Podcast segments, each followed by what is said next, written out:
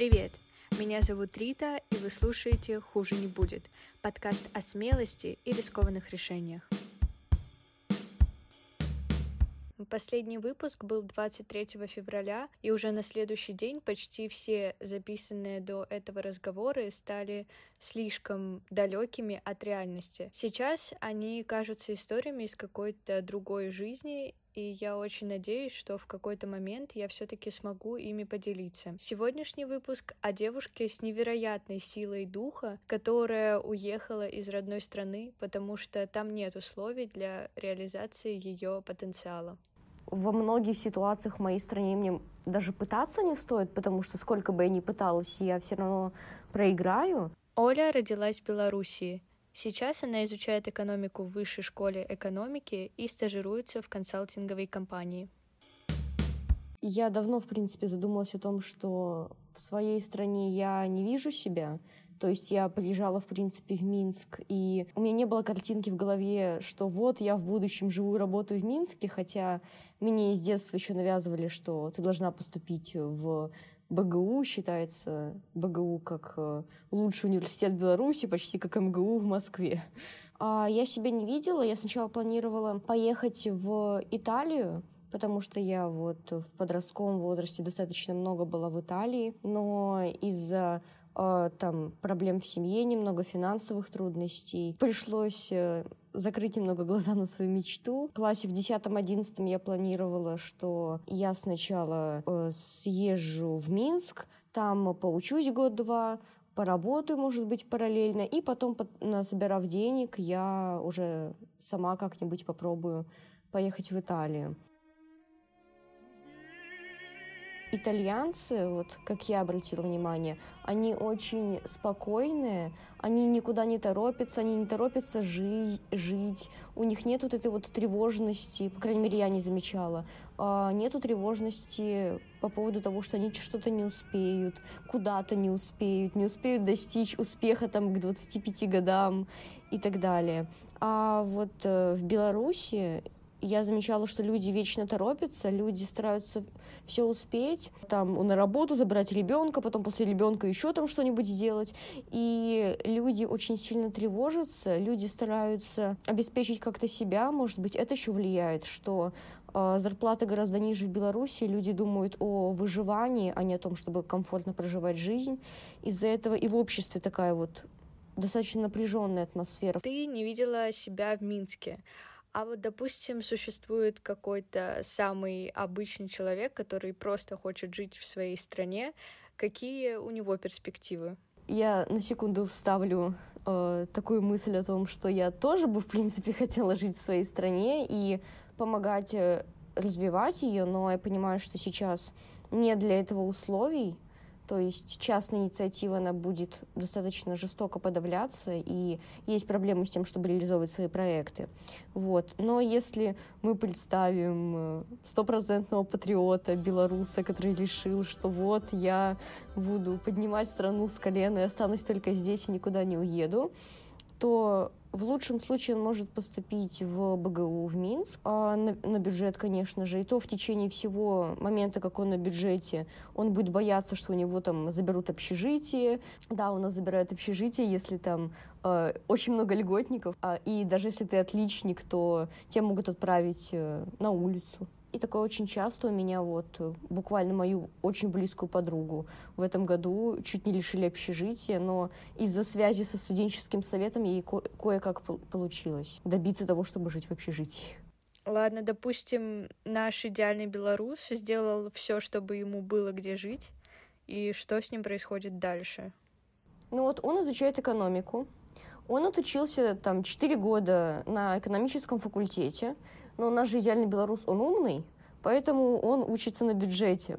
И после бюджета его еще ждет распределение, как в Советском Союзе, то есть он два года должен отработать на государство. При этом отработать он может и не в Минске. Если, например, он приехал из Баранович, условных, его отправят э, в лучшем случае в Баранович, в худшем случае в какой-нибудь вообще неразвитый регион, и он не сможет избежать вот этой отработки, только если он не оплатит full стоимость за обучение за все четыре года. И это бюджет? Просто в России похожие правила работают, когда ты поступаешь по целевому направлению. Да, там это просто бюджетная форма, и а, в России очень часто люди с целевым направлением, они работают на какую-то конкретную потом компанию. А вот в Беларуси, ну, куда-то шлют. Тем, если ты экономист, например, тебя могут отослать там а, бухгалтером в сельскую школу, либо тебя могут отослать экономистом на какой-нибудь э, полуумирающий завод. А сначала, в принципе, мне навязали мысль о том, что, ну, просто сдай ЕГЭ, то есть сдашь белорусские экзамены, а ЕГЭ так, дополнительно. И посмотрим потом, если повезет, будешь в России, не повезет, ну, БГУ. Но со временем, э, чем больше я читала новости, чем больше я понимала, что происходит вокруг, и был еще переломный момент, когда я пошла на Олимпиаду. Меня знали уже, потому что я не первый год ходила на Олимпиаду по обществоведению. И там мне на входе сказали, что ты понимаешь, насколько бы ты умной ни была, тебе не дадут первый диплом. Потому что диплом надо было дать сыну депутата. А у нас просто за первое место дают 100 э, баллов за экзамен. И когда я поняла, что, ну, то есть во многих ситуациях в моей стране мне даже пытаться не стоит, потому что сколько бы я ни пыталась, я все равно проиграю. Я поняла, что это не мое, я не хочу здесь оставаться вообще. И когда я узнала, что ЦТ — это белорусский экзамен, и ЕГЭ совпадают, я сказала маме, что я сдаю только ЕГЭ. ЕГЭ — лишь одно из жизненных испытаний, которое вам предстоит пройти.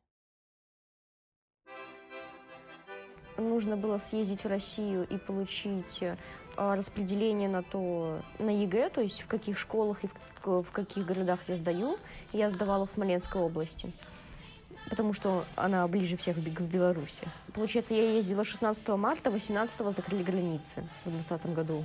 Вот. То есть они выпускали, но не впускали. И когда дело дошло до ЕГЭ по русскому, меня еще не впускали. Я рассказывал о том, что я возвращался в Россию через чащу, и после этого мне начало писать очень много людей. И я думал, что люди будут писать мне что-то типа «Привет, Слава, было смешно». А мне все стали писать «Привет, Слава, а как перебраться через границу?» Где лучше всего пролезть? У меня не было вы выбора, потому что от этого очень сильно зависело мое будущее, это было ЕГЭ по русскому. То есть я могла, в принципе, пропустить ЕГЭ по обществу, если что, по математике, но по русскому, ну, куда бы я потом поступила. И вот я кое-как въехала, я приехала в Смоленск и заселилась в отель только в час ночи, а в 9 утра у меня уже экзамен. Я еще полночи не могла уснуть, потом мы еще искали эту школу. В общем, русский я сдала с трудом, с другими предметами было нормально. И насколько ты сдала? На 100 баллов. И ты смогла поступить на бюджет в Высшую школу экономики в Петербурге. Получается, когда ты приехала сюда уже жить, это был первый раз, когда ты оказалась в этом городе. Да, да, я до этого про Петербург только читала, но все равно э, от тех источников, которые я читала, у меня сложилось впечатление, что Петербург такой достаточно спокойный, более. А тут меньше пробок, тут проще добираться из одного конца в другой. Мне очень нравится на самом деле. И я я бы не хотела вернуться в свой родной город. Это, в принципе, то, что меня мотивирует чем-то заниматься. Потому что у меня в родном городе было ощущение, словно меня вечно что-то давит, и мне в этом городе словно тесно. Хотя, ну, у меня региональный город, но я не могу сказать, что маленький. То есть у меня город на 350 где-то тысяч человек. Но мне все равно было некомфортно там. А тут я себя чувствую максимально комфортно. Ну, не считая последних времен.